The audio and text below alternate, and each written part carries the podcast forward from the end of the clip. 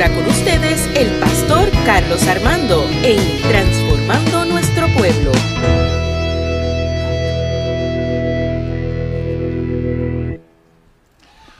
Mira, qué bueno nuestro Señor Jesús. Yo me lo bendiga a todos y a todas en esta mañana del Señor. Yo me lo bendiga más a la iglesia más alegre de Caguas. ¿Dónde está esa iglesia? Ven, está aquí. Que la gente que nos está viendo por Facebook la, escuche fuertemente, que somos la iglesia más alegre de Caguas. Y nuestro Dios es, ha sido, es y será siempre bueno. Amén. Hoy vamos a compartir un tema. Mientras oraba en, en la semana, en mis vacaciones, porque los pastores, aunque están en vacaciones, oramos y meditamos. eh, Vino a mi mente este tema, pero vino en inglés. Últimamente estoy, como que bilingüe, como que sharing your faith. Pero voy a hablar en español, no quiero hablar en inglés porque si no, tengo que buscar un traductor aquí. Eh, comparte, comparta, comparta tu fe, comparta su fe, compartir nuestra fe.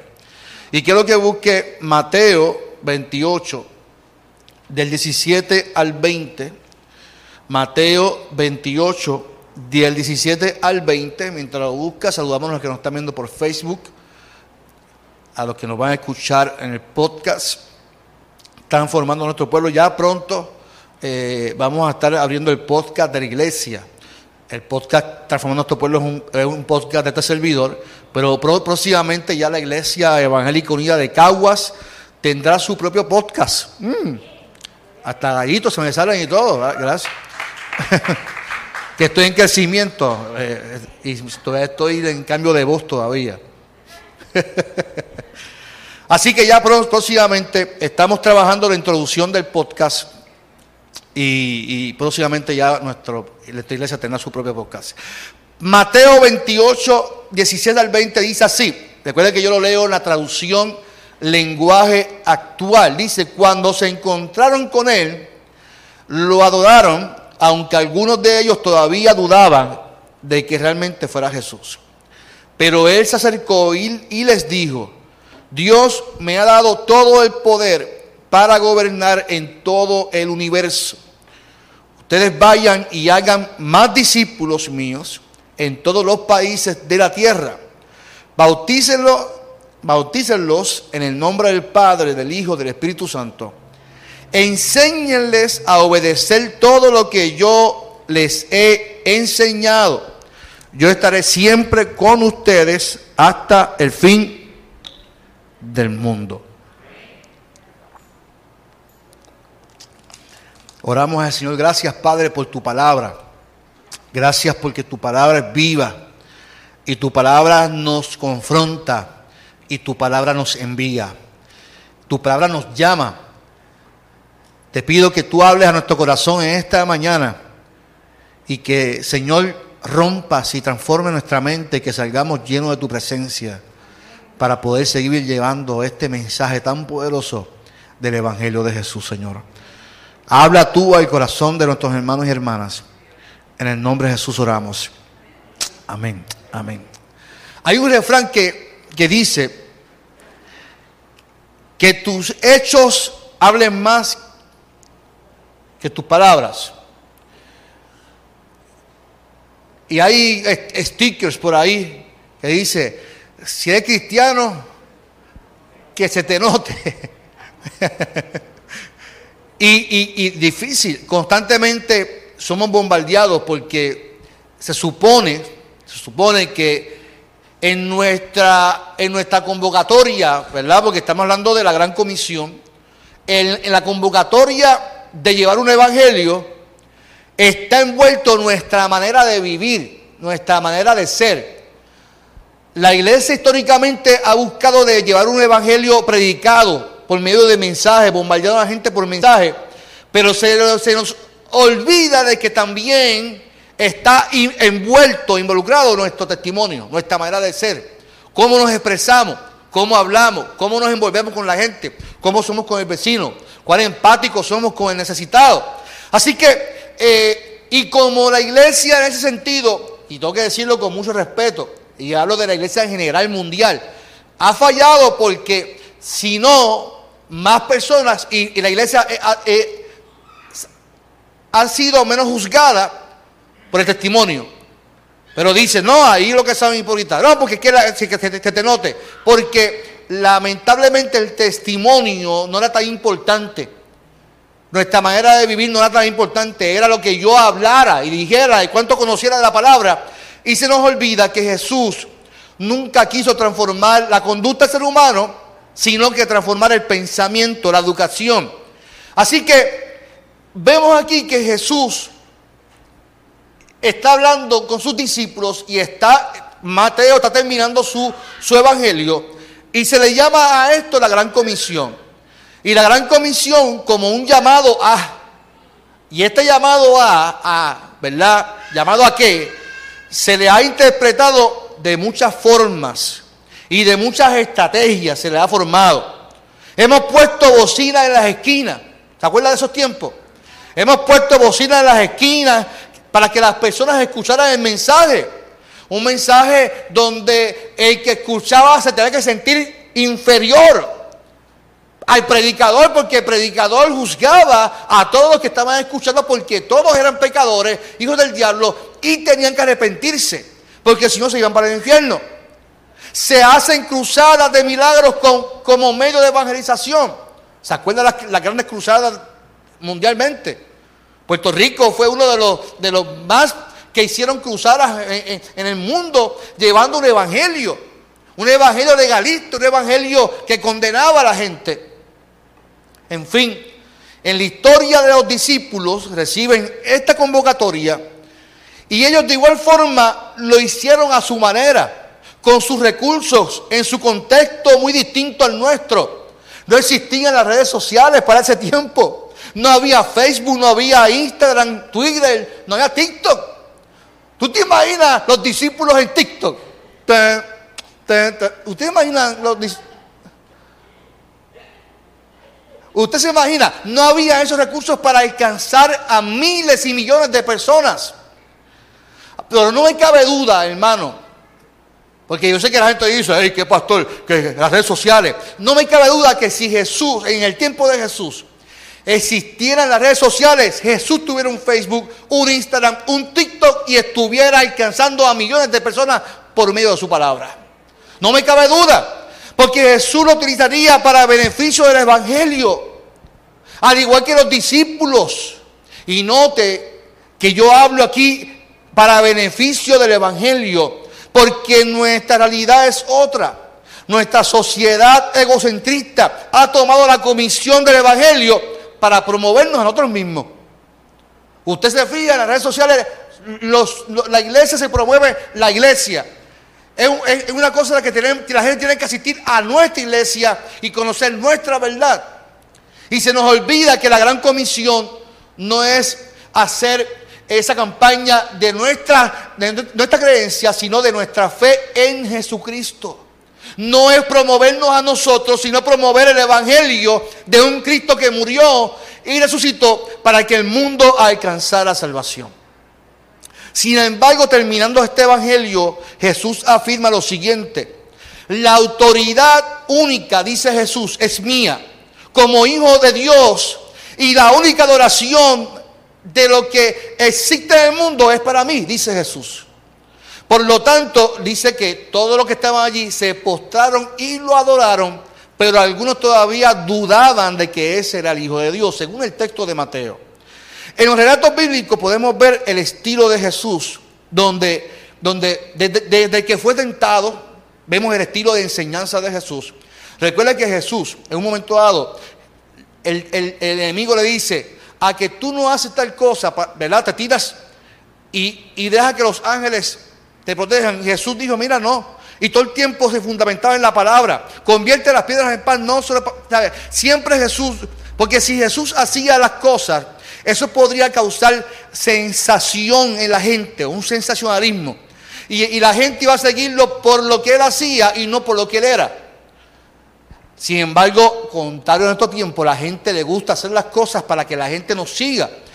Mira, usted no se ha dado cuenta que la gente hoy en día quiere ser influencers. ¿Qué tú quieres ser? Yo quiero ser influencer. Y hacen el ridículo en las redes sociales para que la gente lo siga. Porque mientras más views y más like, se sienten orgullosos de lo que están haciendo. Son capaces de coger bofetadas. Son capaces de tirarse en la calle para que la gente lo se ría de ellos. Son capaces de lo que sea la gente para influir y para que la gente los vea. Sin embargo, en la, eh, ¿verdad? en la iglesia, lo menos que nosotros tenemos que hacer es provocar ese sensacionalismo en la gente para que la gente nos siga a nosotros. La gente, la gente eh, hoy en día quiere promover cuántos milagros hacen en nuestros cultos para que la gente llegue a ese culto, porque en esa iglesia ese pastor tiene tanta unción para que la gente lo siga. Sin embargo, eso fue lo contrario que hizo Jesús. Jesús no quiso hacerlo para que la gente lo siguiera. De hecho, cuando alimentó a los cinco mil, la gente lo siguió porque lo estaba alimentando Jesús los confrontó. Ustedes quieren seguirme, tienen que entender y reconocer que yo soy el Hijo de Dios. Ahí se fueron todos, solamente se quedaron los discípulos. Porque la gente lo que busca es el protagonismo, busca la sensación, donde se me paren los pelos, donde, donde me sienta eh, erizado, donde jueguen con mis emociones. Sin embargo, la enseñanza de Jesús, desde que fue tentado hasta que graduó a sus discípulos, su enseñanza fue siempre la misma. El reino, testimonio, gracia, amor, misericordia.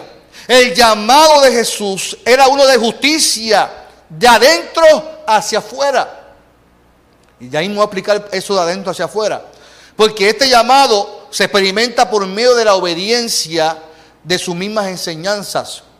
Fíjese, la gran comisión, la gran comisión de Jesús es, tiene la intención de que sus discípulos deben aprovechar mejor al máximo aquello para lo que ellos se convirtieron. Recuérdense que Jesús los elige, pero ellos decidieron seguir a Jesús. Ellos deciden seguir a Jesús, así que ellos están en un proceso de conversión y en un proceso de educación. Y Jesús vino a inaugurar el reino de Dios en la tierra, llevando a estos hombres y mujeres a una relación con Dios, a una mejor relación con Dios y con ellos mismos, una relación salvífica donde ellos se sentían rescatados por el Señor. Así que Jesús posee toda autoridad y su ministerio como hijo de Dios lo utilizó para perdonar el pecado de la humanidad y revelar los propósitos del Padre. Me explico. Y lo, he dicho anteriormente. En la antigüedad los profetas interpretaban a su manera y a su estilo Jesús vino a interpretar sin filtro. Usted sabe que hoy en día todos caminan con filtro. Yo estoy intentando hablar eh, que todos me entiendan. Jesús vino a hablar sin filtro, no pasó por ningún filtro. Era la voz del Padre, de Dios mismo, hablando a la tierra por medio de sus acciones, de sus enseñanzas, por todo lo que hacía. Era la voz de Dios, de lo que Dios quería para su pueblo. Ahora bien, Analicemos la gran comisión por un momento. El mandamiento principal, ¿cuál era? Vayan y hagan qué? Discípulos. Esa era la gran comisión. No le dijo, vayan y hagan iglesias, templos, hagan megatemplos, vayan, no, vayan y hagan qué? Discípulos. O sea, ir, vayan, bauticen y nuevamente enseñen. Y bautizar y enseñar son parte del proceso de la comisión. Pero la, comisión es vayan y hagan discípulos. Esa es la gran comisión. La gran comisión va más allá de asegurar la salvación de las personas. Va más allá que eso. Va más allá de decirle a la gente que son salvos, de que se arrepientan. Va más allá de eso. Era el proceso de hacer discípulos y eso era lo complicado. Era difícil y Jesús pasó gran parte del tiempo guiando e instruyendo a los discípulos en su crecimiento. Ahora, lo, que lo están, lo enviando hacer lo mismo que él hizo. A los discípulos, vayan y hagan lo que yo hice con ustedes. Es escojan, enseñen, bauticen y envíen a otras personas. Pero cuando leemos el libro de los Hechos, vemos que cómo continúa este, este mandato en los discípulos y en los demás. Convertirse, fíjense que convertirse en discípulo era algo normal. Era, era normal en aquella época. ¿Por qué? Porque no todo el mundo tenía el conocimiento. Iban a las sinagogas para aprender. ¿Dónde, dónde se le perdió Jesús a María? Desde niño. ¿Y qué hacía Jesús? No lo dice específicamente el texto, pero cuando estudiamos la historia, Jesús estudió en la sinagoga. Jesús participó de la educación, siendo hijo de Dios, pero también era hombre. La gente dice, no, pero pastor, ¿cómo va a ser? Jesús participó. Lo, diferente, a diferencia de Jesús, es que Jesús practicaba su maestría o su enseñanza fuera de la sinagoga. El fariseo religioso enseñaba simplemente dentro de la sinagoga y enseñaba una cosa, pero hacía qué? Pero hacía otra. Y ahí está el problema, ahí está la clave. El problema era de lo que se enseña y de lo que se ejecuta y la praxis. Así que convertirse era algo normal, pero este era el proceso de capacitación para luego pasar a otras experiencias.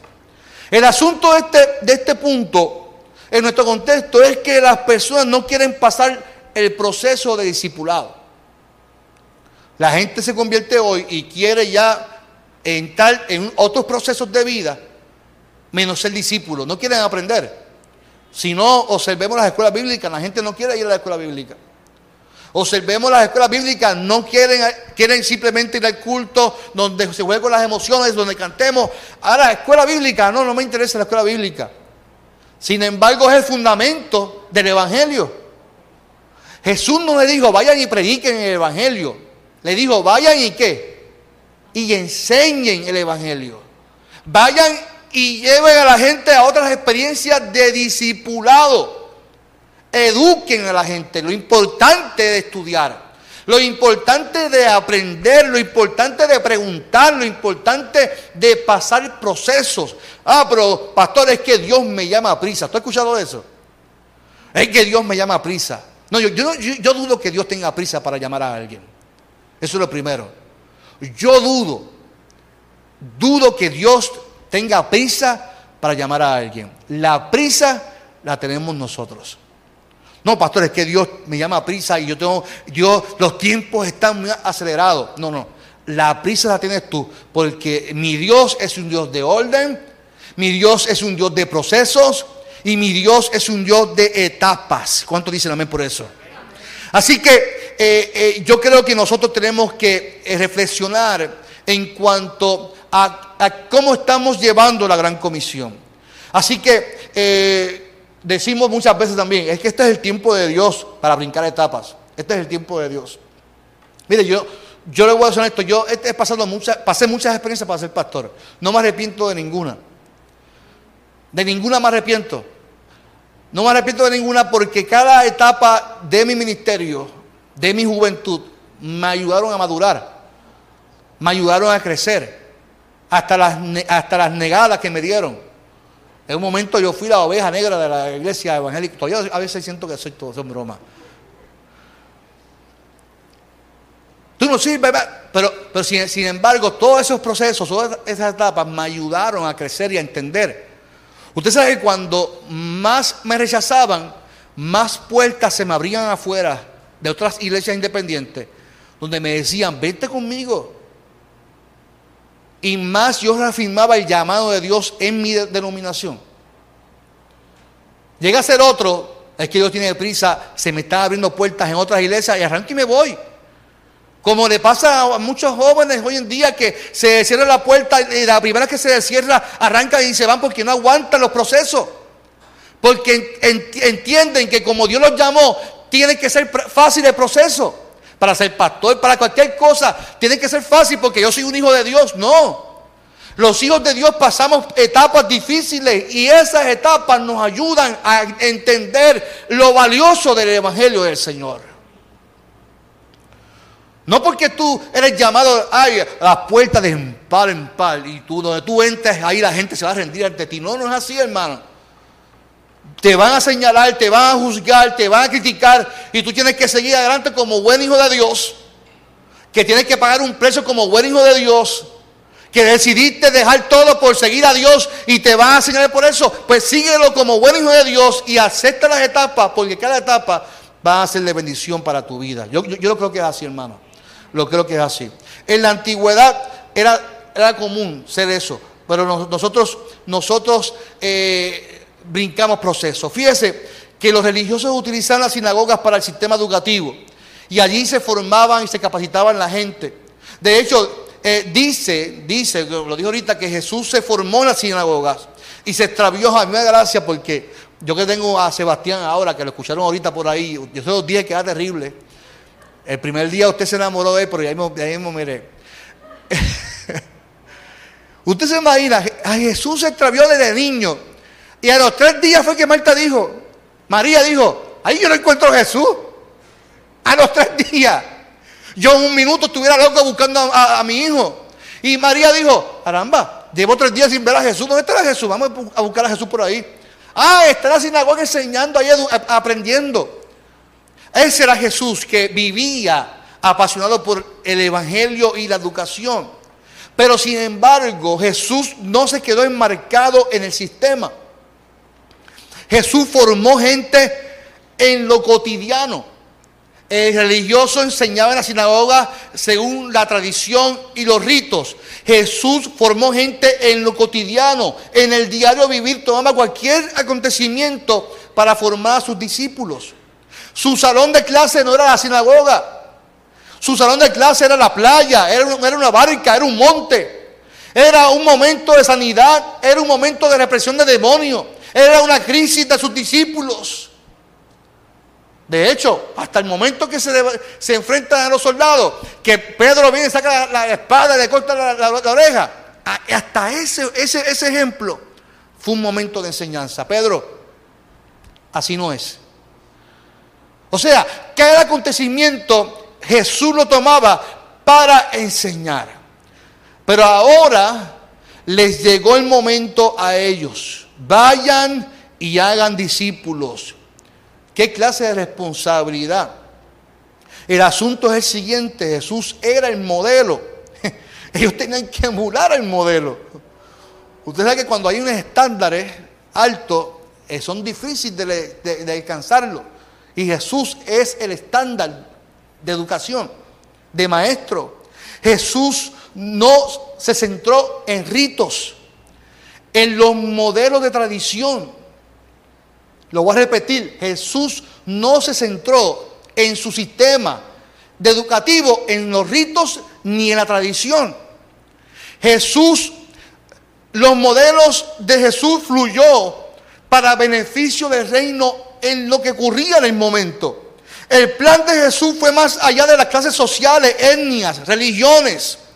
Así que sus discípulos la tenían difícil en poder seguir ese patrón de enseñanza y más aún nosotros en este contexto que vivimos. Y digo los discípulos porque fueron los que siguieron el patrón. Sin embargo, usted vio a Pedro, aún siendo discípulo, siendo el pastor de la primera iglesia, cómo todavía quería judaizar y todavía ponía restricciones. Era muy rígido todavía Pedro. Si cuando usted lea Hechos, eh, eh, Pedro era todavía muy rígido todavía. Él, no, él, todavía estaba en un proceso de educación. ¿Cuál era la meta de Jesús? Lo que se le llama el target. No digo que estoy un poco estoy bilingüe. Yo no sé, estas vacaciones, ¿verdad? Como que viene bilingüe. Yo estoy, recuerden que yo soy trilingüe. Español, inglés y gago. Recuerden que estoy en esa. Hoy, hoy estoy un poco con el English. El target es la meta. Cuando usted hace un plan, hay una meta, hay un objetivo que alcanzar. ¿Cuál era el objetivo? Según la gran comisión, según Jesús, era todas las que, las naciones. Así que la historia nos muestra los, los cambios que estamos viviendo. Los cambios sí son acelerados. Mencioné al principio que las estrategias de evangelización eran poner bocina, era hacer campaña, eh, pero ahora, tanto los métodos de evangelización como los de la escuela bíblica, históricamente tienen que ser reevaluados. Lo voy a repetir. Tanto los procesos y métodos de escuela bíblica y de evangelización en todas las iglesias tienen que ser reevaluados. Realmente nuestros métodos de enseñanza de estudio bíblico, escuela bíblica, campaña de educación cristiana, están funcionando en este tiempo que estamos viviendo. Realmente están, están siendo efectivos lo que estamos haciendo como iglesia. No estoy juzgando, estoy preguntando y estoy haciendo una introspección. La iglesia histórica tradicional no ha querido abrirse a nuevas experiencias, a nuevos modelos de enseñanza, ni mucho menos modelos contemporáneos de evangelización. Y le voy a decir por qué. Porque el miedo de romper con una tradición o rutina de vida. Porque históricamente la iglesia, en vez de predicar el evangelio del reino de Dios, se enfatizó más en la tradición. Y cuando, la cuando vino la modernización en la iglesia, nos fundamentamos más en lo tradicional. Nos amaquearon nuestras tradiciones. Y la iglesia llega al posmodernismo, aunque el posmodernismo no es tan bueno ni tan malo, pero sigue evolucionando la historia y el contexto que vivimos y la iglesia tiene miedo a hacer cambios porque nos enfatizaron en lo tradicional. Y cuando se nos toca nuestras tradiciones, no más, olvídate del Evangelio, nuestra tradición, que nos quiten un púlpito, que nos quiten esto aquí, que nos quiten esto allá, la gente se desmaquea y dice, no, todo menos eso. Sin embargo, el centro de una iglesia no puede ser la tradición. El centro de, ni en tu casa puede ser lo histórico. El centro de la iglesia debe ser el Evangelio, el reino de Dios. El centro de todo lo que se hace debe ser para alcanzar vida, el Evangelio de Dios, no nuestras tradiciones, no lo, que, lo que se me inculcó de que esto debe ser así o así allá, y los métodos, nuestro mismo reglamento constantemente se va revaluando. ¿Hace cuánto se revaluó el, reglamento, Fernando? El reglamento, ¿hace cuánto? Hace como... Es, nuevo, o sea, 2008, 2000, por ahí. Y yo hablé con el presidente en estos días, y nuestro moderador me dice, ya ese reglamento no sirve. así mismo me dijo, ya ese reglamento no sirve, tiene que ser reevaluado. Imagínense cómo van los tiempos. Y la iglesia histórica, no la evangélica unidad, histórica, tenemos que observar los tiempos y abrirnos al espacio que estamos viviendo. Y no aferrarnos a las tradiciones, aferrémonos a la palabra del Señor, que es así que nunca va a cambiar, siempre va a ser la misma. Los, los métodos, las formas, los estilos tienen que ser reevaluados. De escuela bíblica, de evangelización, de los cultos, de todo. ¿Por qué? Porque los tiempos van cambiando y hay un target, hay un objetivo que es todas las naciones. La gran comisión hay un objetivo. Jesús fue ambicioso, dijo, yo quiero que el Evangelio, la salvación, el discipulado se alcance en todas las naciones. Aún no se está hablando de un sector en específico. Todas las naciones era la meta, punto, todo el mundo. De hecho, él afirma que es el, es el Dios de todo el universo. El asunto de esto es que esto tomaría miles de años alcanzarlo. Lo que hoy en día, gracias a la tecnología, se alcanza con un solo clic. Para que usted me entienda cómo va el tiempo corriendo. Con un solo clic usted puede alcanzar gente en otros países. Eh, porque eso navega en la nube. ¿Usted sabe lo que es lo que es la nube? The cloud. Estoy.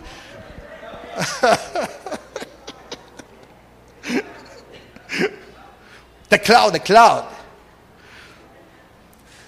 Y eso está ahí, la gente puede accesarlo cuantas veces quiera. Está en YouTube, está en Facebook, está en Instagram. Y la iglesia tiene que sumergirse a eso.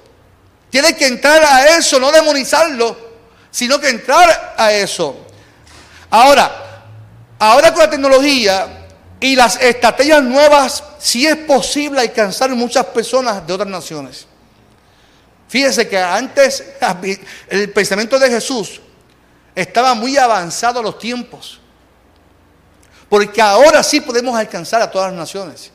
Ahora es más fácil. Yo no tengo que ir a otro país a predicar. Desde Puerto Rico nos pueden ver en otros países. Nos pueden escuchar en otros países.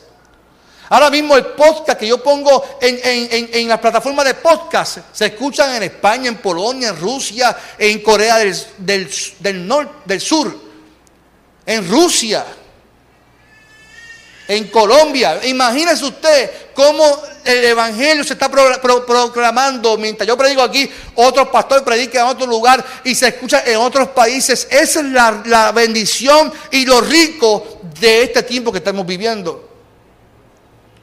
Ahora con las redes sociales todo se fundamenta en view, en tres cosas, view, likes y share. No digo que estoy bilingüe, hermano.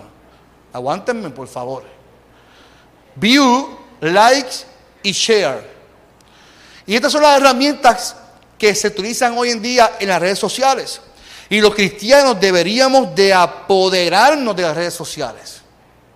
Usted, usted está conmigo aquí esta mañana. Tenemos que apoderarnos de las redes sociales, pero tenemos que observar qué es lo que estamos viendo. ¿A qué le estamos dedicando tiempo en las redes sociales? ¿A qué le damos me gusta? Cuando usted le da like, ¿a qué le da me gusta?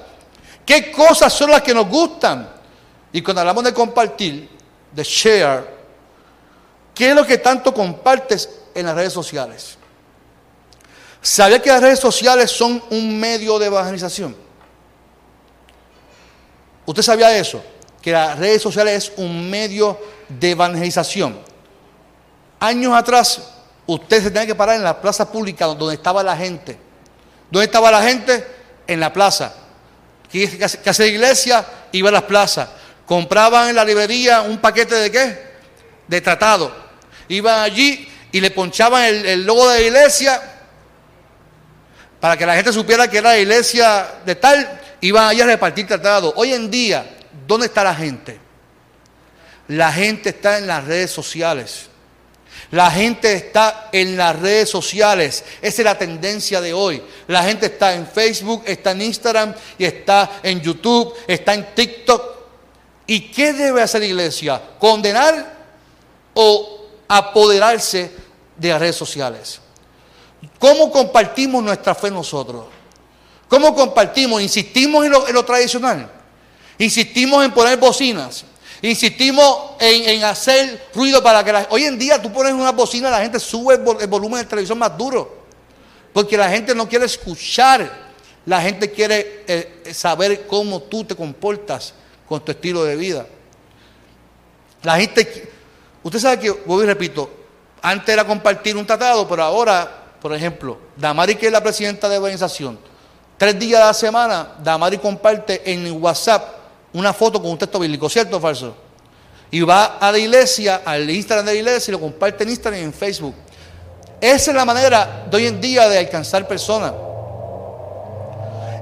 Y se supone que usted comparta esa foto que está en WhatsApp, usted la comparta. Porque mire cómo es esto. De una foto empieza Marisa y comparte. Mañana comparte, Rita y comparte. Y, cuando venimos a ver, estamos evangelizando, llevando una, una, palabra de esperanza a miles de personas, a miles de personas. Se ramifica. Y todo con un solo clic, con un solo clic, con un solo clic de share, de compartir. Así que nosotros tenemos la ventaja de la tecnología. Antes se repartían tratados en la comunidad, pero ahora repartimos memes, repartimos videos, compartimos el Evangelio de manera distinta. El asunto de la comisión con nuestros tiempos y los tiempos pasados de nuestras generaciones pasadas es que la manera de compartir y de llevar la comisión era por medio de dogmas y tradiciones. Vuelvo y repito, ¿por qué usted cree que la iglesia tradicional todavía se le hace difícil romper con los esquemas? Porque nos enseñaron más tradición que el Evangelio.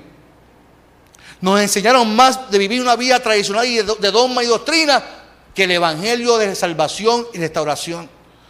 Por eso se nos hace difícil romper los esquemas. Por eso peleamos en las asambleas por nuestras tradiciones. Allá el Evangelio, no. Yo defiendo mis tradiciones. Eso fue lo que se nos enseñó. Entonces, ¿cómo alcanzamos vida si defendemos nuestra tradición y no defendemos el Evangelio del Señor? ¿Cómo crecemos y cómo alcanzamos jóvenes, cómo alcanzamos niños si defendemos nuestra tradición y no defendemos el Evangelio del Señor. Si yo defiendo el Evangelio, yo tengo que abrirme en otras experiencias y compartir no mi tradición, compartir mi fe.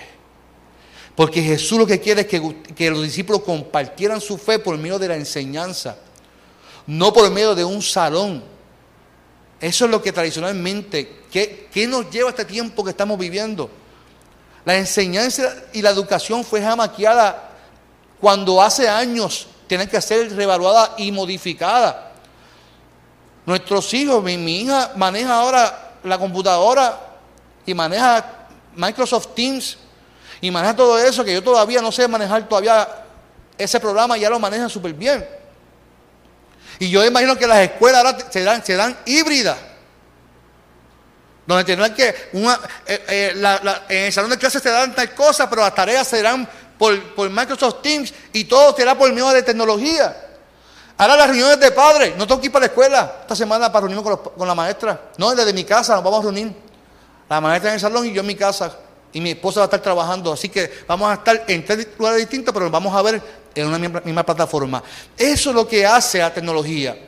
Y Jesús nos invita a que compartamos y que utilicemos los recursos que tenemos para poder ser de bendición y edificación. Hay una necesidad de la palabra. Hay una necesidad y la iglesia para ser efectiva tiene que cambiar sus estrategias y ser más como Jesús. Ser flexibles y sobre todo atinados a los tiempos. Usted imagina la gente ahí en necesidad en, el mar. Y Jesús dijo, bueno, pues vamos, a, ah, sígame y vamos por la sinagoga porque allá es que le voy a enseñar. No, en la playa, siéntense ahí. Este, mira, Pedro, dame tu barca, que ahora es que yo le voy a enseñar a esta gente. O sea, nosotros tenemos que utilizar salones, tenemos que utilizar todos unos recursos tradicionales para poder enseñar. Jesús hizo lo contrario. Iglesia, tenemos que compartir nuestra fe. Porque hay una necesidad grande del Evangelio del Señor. Yo creo que este tiempo hay una necesidad grande del Evangelio. Yo miro las redes sociales, hay una necesidad grande de la palabra del Señor. ¿Por qué se siguen abriendo iglesias? Se siguen porque hay una necesidad de algo genuino. Hay una necesidad de una palabra profunda, donde la gente se sienta confrontada por la palabra, se sienta transformada, pero que esa palabra y enseñanza vaya más allá por medio de un testimonio de vida. Compartamos nuestra fe y que este mundo siga conociendo a Cristo, que sigue vivo en nombre del Señor. ¿Cuánto dicen amén por eso? Utilicemos todos los recursos que tenemos en nuestras manos. Utilicemos nuestras experiencias de, de fe. Utilicemos nuestras experiencias de fracaso, de crisis, de llanto, como testimonio, vivo de que Cristo nos sana y nos sigue bendiciendo. Iglesia, que todo lo que hagamos en nuestra vida sea compartir nuestra fe en, nuestro Dios. No solo en el templo, sino en todo lugar que estemos, podamos compartir nuestra fe. Nuestra fe es un Dios que sana, que salva y que viene por su iglesia. ¿Cuántos dicen amén en esta hora? Y yo creo que Él viene por su iglesia y esa es nuestra fe. Pues compartamos nuestra fe. Vivamos ese evangelio. Vivámoslo en cada momento y compartamos esa esperanza de un Dios vivo que está en, las redes sociales, que está en cada lugar que usted está, que está en cada acto que usted hace. Que la gente cuando lo vea diga, esta persona realmente es una hija y es un hijo de Dios. Yo te invito a que cierres tus ojos en esta mañana del Señor. Dios nos está llamando, iglesia. Dios nos está apelando, Dios nos está llamando a esa gran comisión. Vayan, enseñen, eduquen, capaciten, utilicen los recursos del momento. Ya dentro de próximos años habrán otros métodos y la iglesia tiene que utilizarlos también para la gloria del Señor. Nosotros tenemos que utilizar el Evangelio para bendecir, para restaurar. Ahí donde estás, yo te invito a que le digas al Señor, utilízame Señor en esta mañana. Utilízame para poder llevar ese mensaje de esperanza, Señor.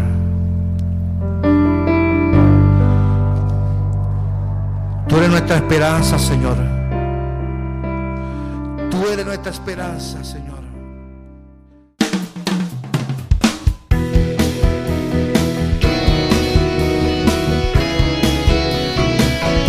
Esto fue Transformando Nuestro Pueblo con el pastor Carlos Armando.